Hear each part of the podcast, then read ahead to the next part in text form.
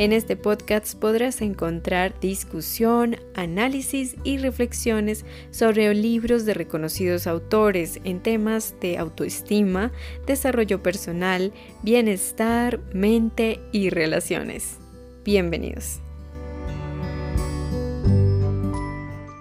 Hola a todos y todas, mi nombre es Sonia, bienvenidos y bienvenidas. Esto es Sonia Ataraxia, Mente y Relaciones Sanas. Quiero darles una calurosa bienvenida y agradecerles por este tiempo que me pueden obsequiar para poder escuchar este podcast que estamos realizando en un análisis reflexivo sobre el libro Cartas de las Mujeres que Aman Demasiado, este segundo libro que escribió la psicoterapeuta Robin Norwood y que ha venido siendo eh, uno de los libros más importantes, puesto que habla mucho de lo que es ya la senda de recuperación de amar demasiado. Amar demasiado, recordemos que es la dependencia en las relaciones que son insatisfactorias, la adicción al dolor emocional en las relaciones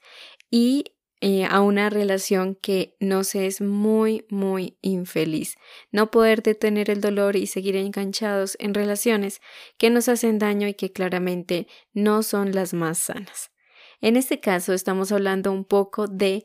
cómo una mujer que crece en un hogar disfuncional siendo una niña y al ser adulta se ve intensamente atraída por hombres o parejas que eh, le generan ese mismo ambiente familiar en el que ella creció, ese ambiente que quizás ella de una manera consciente no lo ha podido identificar,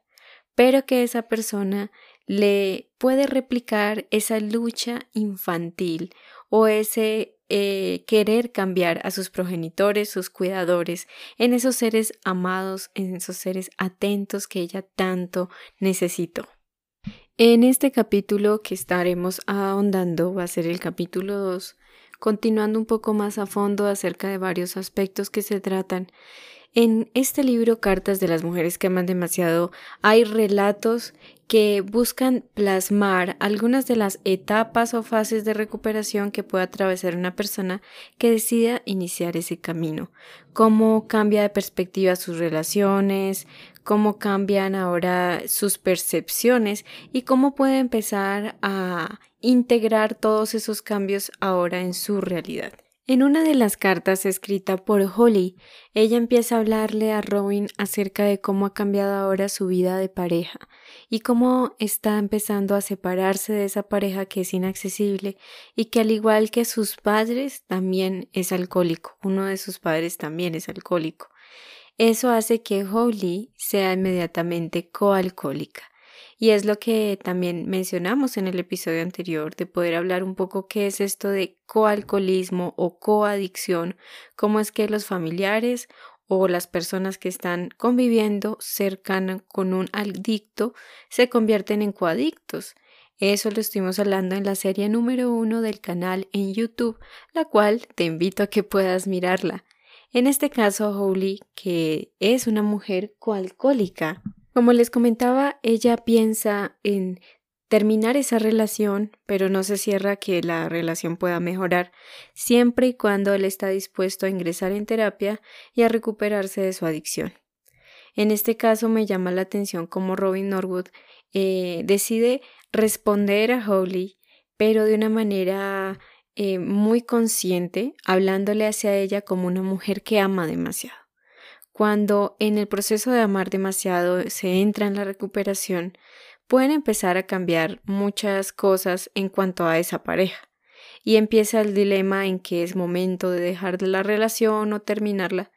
Pero en este caso Robin Norwood se centra bastante en poder decirle a ella que primero se mire a sí misma, que eh, su centro de atención lo lleve hacia su interior y hacia su historia, puesto que este asunto de la bebida no era algo nuevo. De hecho, ella se casó siendo su esposo ya un alcohólico activo.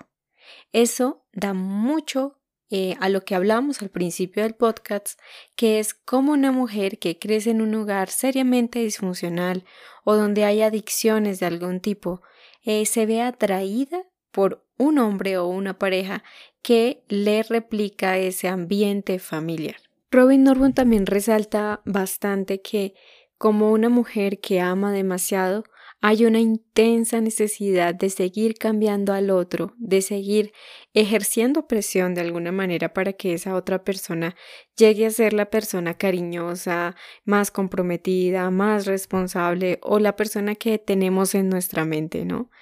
Eh, es interesante porque Robin Norwood le plantea a ella que lo importante es poder aprender las lecciones que esa relación nos está brindando para que no lleguemos a repetir eso más adelante. Es como un examen, ¿no? Cuando yo quiero omitir el examen, omitir esa prueba, pues más adelante la vida va a poner circunstancias muy similares o mucho más profundas para que yo vuelva a pasar por lo mismo hasta que algún día yo esté dispuesta a expandir mi conciencia y a cambiar.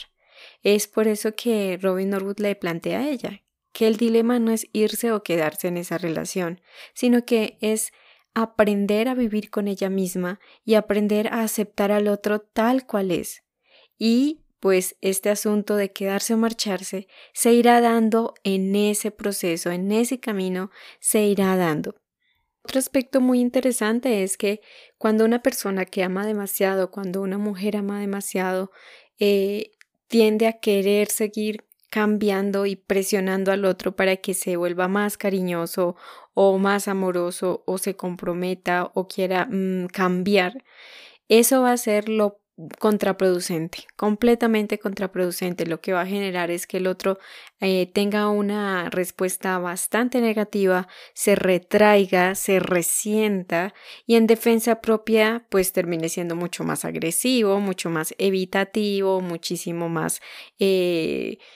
prevenido y yo creo que de pronto si nos identificamos con eso, a mí por lo menos personalmente me ha pasado, que cuando más queremos que el otro cambie, el otro no va a cambiar, de hecho va a seguir como en esa otra polaridad porque siente efectivamente que lo queremos cambiar, que lo queremos presionar y que esa persona no está bien tal y como es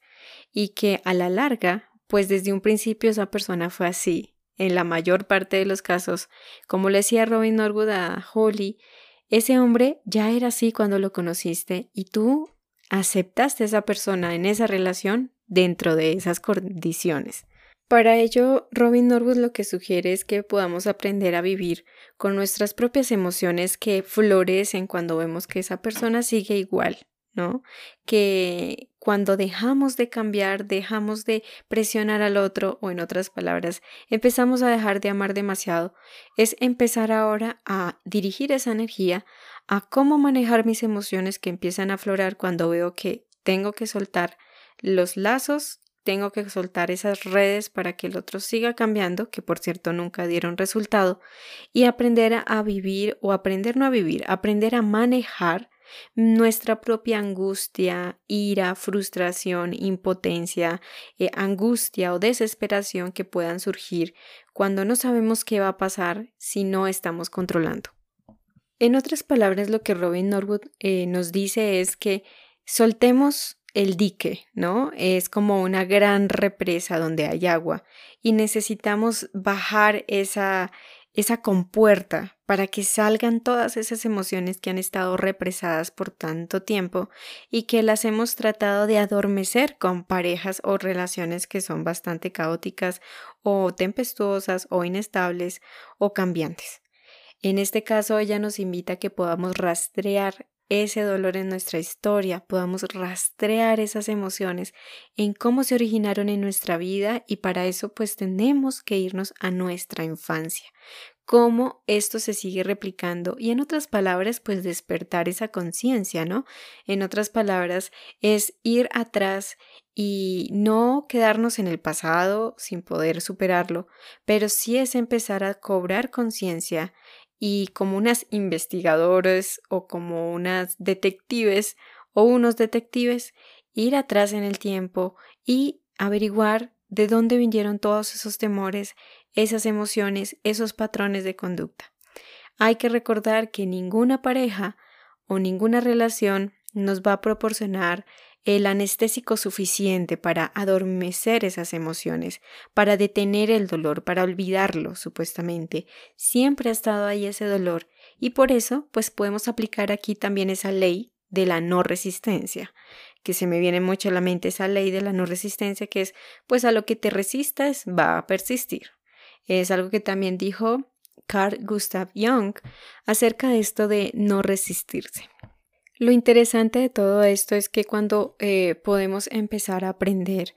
a que estas emociones salgan, a que estas emociones las podamos experimentar de manera consciente, ¿no? De que podamos saber que estamos así por tal situación y como que las emociones ya no nos gobiernan, porque ya estamos siendo más conscientes de que las estamos experimentando incluso de una manera voluntaria. ¿Sí? Porque está empezando a salir ese dolor, esas emociones que hemos estado tratando de adormecer con ese tipo de relaciones o ese tipo de parejas, distrayéndonos, cambiando a los demás, controlando a los demás, interfiriendo en la vida de otros, cambiando a los demás, cuando pues también ni ha dado resultado eso, pero tampoco pues hemos logrado eliminar ese dolor de una manera genuina, sana y permanente. Para tener un mayor contexto de lo que significaría una persona coalcohólica o coadicta, voy a citar un poco de lo que nos explica Robin Norwood en el primer libro. Esto lo vas a poder encontrar en el video número 4 de YouTube, donde también hablamos un poco en ese video Si sufro por ti, me amarás. Allí estuvimos hablando en el canal de Sonia Taraxia sobre el análisis de este capítulo 3 de las mujeres que aman demasiado. Allí nos conectamos un poco más de lo que significa la coadicción y simplemente se refiere a alguien que ha desarrollado un patrón dañino de relacionarse con los demás, como consecuencia de haber estado involucrado de cerca con alguien que padece la enfermedad de la adicción, puede ser el alcoholismo, las drogas, la comida, etc.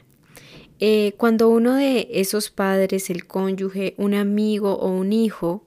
es adicto, la relación por lo general provoca el desarrollo de ciertos sentimientos, ciertas conductas en, el coadicto. ¿sí? El estarse relacionando con un adicto genera ciertos patrones de conducta específicos. Los tres principales serían escaso amor propio, como lo mencionamos, también la intensa necesidad de ser necesitado, de rescatar, de salvar al otro, y, como ya lo mencionamos, un fuerte deseo de cambiar y controlar a los demás y la voluntad sacrificada de sufrir de manera consciente. Eso pues fue una paráfrasis del capítulo 3 que lo mencionó Robin Norwood en su libro Las mujeres que aman demasiado. Ya trasladándonos a lo que es el relato de Willow y su hija, Allí podemos ver que Robin Norwood ya nos menciona un poco más de que en su experiencia profesional con adictos, ella ha podido ver que un adicto nunca, nunca deja de consumir o ingerir sustancias para satisfacer o hacer felices a los demás o para llevar las cosas en paz. Usualmente lo que ella ha visto en su propia experiencia tras muchos e innumerables casos de adicción de pacientes así con estos cuadros y también familiares, sus familiares, es que un adicto se detiene de consumir porque las consecuencias de su adicción o su vida se ha vuelto tan intolerable, ¿sí? Las consecuencias, lo inmanejable de su vida es lo que le toca o lo que le hace que termine de dejar de consumir, no para ser felices a los demás. Y ahí es donde, pues eso muchas veces no lo sabemos, ¿no? No sabemos cómo actuar frente a una situación de esas que es tan delicada. Ella lo que le sugiere a Willow, que siendo una mujer que ama demasiado y que es la mamá de esta joven, ella lo que le sugiere que eh, puede hacer es primero trabajar en su propia recuperación ella por, su, por sí misma, por sus propios esfuerzos, entre más trate de controlar o imponerle a su hija y obligarla a que lleve una vida diferente, lo que va a hacer es que empeoren las cosas. Eso no va a ayudar en lo absoluto y a veces es algo muy difícil de manejar en los familiares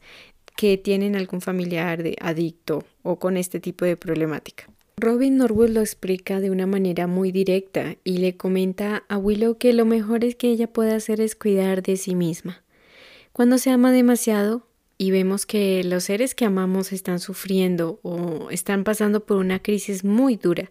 de la cual quisiéramos rescatarlos o evitarles el dolor. En el amar demasiado, pues la tendencia es a rescatar a la persona, a salvarla de lo que le esté pasando y a buscar soluciones constantemente para que las cosas cambien, para estar evitándole a esa persona eh, tocar las consecuencias de sus acciones.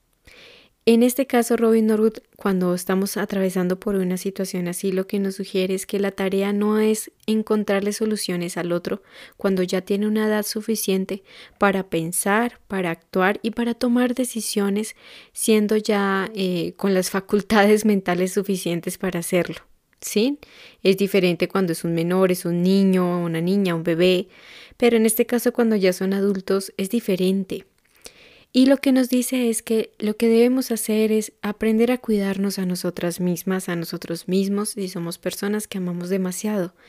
Y de esa manera vamos a estar un poco más capacitados, un poco más disponibles para lo que pues estos hijos o los seres amados lleguen a, a solicitar en algún momento o lleguen a o nosotros mismos que lleguemos a necesitar cuidarnos para poder estar dispuestos en lo que haya que hacer más adelante si esa persona desea la ayuda. Aparte del autocuidado es muy importante también aprender a manejar nuestros propios sentimientos de impotencia, de angustia, de miedo, de desesperación, de tristeza, aprender a manejar esos temores, también desarrollando ese aspecto espiritual, apoyándonos en esas redes de apoyo que hablamos en el episodio anterior, porque no es nada fácil esta situación. Eh, puede que si tú estás escuchando esto y ya eres una mamá o eres un padre, eh, pues puede ser difícil pasar por algo así. Robin Norwood también es madre y también ella, desde su experiencia, me parece interesante que menciona que la manera más elevada de amor que podemos tener por otros que ya son adultos, que ya son personas con las facultades y las capacidades para tomar sus propias decisiones y para eh, tomar decisiones sobre ellos mismos también, es permitirle a los demás afrontar las consecuencias de sus acciones sean dolorosas o no. Cuando permitimos que los demás eh, experimenten ese dolor por las consecuencias de las decisiones que están tomando, va a ser más rápido o van a haber mayores posibilidades, probabilidades de que esa persona pueda hacer algo por sí misma, buscar ayuda y recuperarse. Para ello es importante que aprendamos a discernir, o a identificar qué es problema del otro y responsabilidad del otro y qué es responsabilidad y problema mío. Porque a veces hacemos de los problemas de los demás nuestros problemas. Claro, en este caso, al ser un hijo, eso es muy, muy diferente y hay una amalgama de, de emociones y de sentimientos. Pero recordemos, el permitir, en el caso de una adicción, cuando se le está rescatando constantemente, cuando se le está ayudando, cuando se le está dando dinero, cuando se le está rescatando de sus problemas en los que se mete por su adicción, es más difícil que esa persona pueda llegar a recuperarse. Es más difícil nosotros mismos, los familiares o los padres o los cónyuges o lo que sea, los amigos del adicto, entre más estemos salvando al adicto, mayormente estamos hundiéndolo en la adicción porque él está viendo que, bueno, pues yo sigo consumiendo, al fin y al cabo me están salvando, me están ayudando y pues yo sé que van a estar ahí para pagar la fianza, para pagar los daños y yo voy a seguir en lo mismo. Esa dinámica termina por convertirse en un carrusel, en un, en un círculo vicioso sin fin y se vive repitiendo muchas veces lamentablemente años y años. Eh, también eh, hay madres de hijos adictos que son mujeres que aman demasiado o padres, ¿no? Donde la vida se les ha ido rescatando a ese hijo y la persona pues nunca logró tocar el fondo que necesitaba, lograr experimentar el dolor que requiere para poder él mismo salir y buscar ayuda. Podemos ver un ejemplo muy interesante y es que cuando más queremos salvar al adicto, cuando más queremos rescatarlo como personas que amar que uno ama demasiado, es como si le echáramos tierra y él está en el fondo del hueco. Él, por su adicción, no se va a sacudir la tierra, pues va a seguir y lo que vamos a hacer es taparlo en tierra, no, no va a salir del hueco nunca. Es por eso que también en el libro me llamó la atención, en esta parte del capítulo, la autora habla mucho de que ella vio en su experiencia profesional con, con, con adictos que estas personas le suplicaban a sus familiares y a sus padres que por favor no les pagaran sus cuentas, que no les pagaran sus fianzas, que por favor los dejaran en paz, los dejaran tranquilos, que por favor les permitieran asumir la responsabilidad de su vida. Y es muy interesante. Muchos también hablaban a Robin y le decían que cuando finalmente ya sus familiares se dieron por vencidos y ya les dejaron de estar salvando y rescatando, por fin fue cuando ellos decidieron hacer algo y buscar ayuda y ahí fue donde cambió todo. Entonces, pues es muy interesante ver cómo creemos que haciendo algo que creemos que va a ayudar, lo que está haciendo es sumergir más a la persona en el pozo profundo de la adicción y nosotros mismos también estamos eh, sumergiéndonos a nosotros también en mucha desesperación y, y muchos de los problemas latentes que ya hay en la familia se ocultan porque creemos que la adicción es el problema, cuando a veces lo que hace la adicción es agudizar los problemas ya existentes en una familia, en una relación, etc. Y para finalizar este episodio de hoy, dejaré pues este tema como de, de reflexión, ¿no? Y es que cuando tratamos de salvar como personas que amamos demasiado, cuando nos abalanzamos a seguir salvando al adicto, estamos realmente saboteando su proceso para que el adicto toque fondo y pueda experimentar esas consecuencias de las que ya hablamos. Todo esto también forma parte del amar demasiado, cuando nos concentramos en que el enfermo es el adicto y no nosotros, no los que rodeamos al adicto, que estamos ahí en ese patrón también disfuncional, haciendo partícipes para que eso siga pasando. ¿Sí? Entonces, si nos fijamos, es como si la familia estuviera dormida, es un sueño colectivo, donde todos creemos que de esa manera todo va a salir bien algún día. Y la realidad es que Muchas veces hay varias familias que hasta que ellos no despierten habrán pasado por lo menos 10, 15, 20 años de seguir ahí en esa misma dinámica. En el amar demasiado, el concentrarse en el otro y hacer del otro como su proyecto social, hacer del otro como su, su proyecto de remodelación humana, eso es el amar demasiado y también constituye un proceso de enfermedad que sin apoyo, sin recuperación también es progresivo, a la par que cualquier adicto. Entonces también la familia de un alcohólico y en este caso y, también de un adicto, no solamente un alcohólico, la familia, el hijo, el padre, la madre, todos aquellos que rodeen, incluso amigos muy cercanos, también necesitan un proceso para que ellos mismos puedan empezar a tener un proceso de recuperación. Y así es como termina Robin Norwood diciéndole a Willow, yo te sugiero que mejor te concentres en ti misma y le hagas un favor a tu hija haciendo eso, porque ella debe tener su camino y tú tienes que también recuperarte porque eso el sabotear el proceso del otro, eso es amar demasiado. Entonces, pues bueno, quisiera dejar hasta hoy el episodio. Quiero darte infinitas gracias por haber escuchado esto conmigo. Espero que te haya parecido muy interesante. A mí me ha parecido fabuloso. Y vamos a hablar más adelante de otro tema en el próximo episodio, donde ya hablaremos del capítulo 3 de Cartas de las Mujeres que aman demasiado, que son golpeadas y otras también disfuncionalidades, pero también centrándonos en la recuperación de amar demasiado. Bueno, te mando todo mi amor y todo mi cariño donde quiera que te encuentres. Te doy las gracias. Recuerda que puedes visitarnos en YouTube y en nuestras redes sociales. Muchas gracias, un abrazo enorme. Y nos estamos escuchando aquí en Sonia Taraxia Podcasts. Muchas gracias, un abrazo.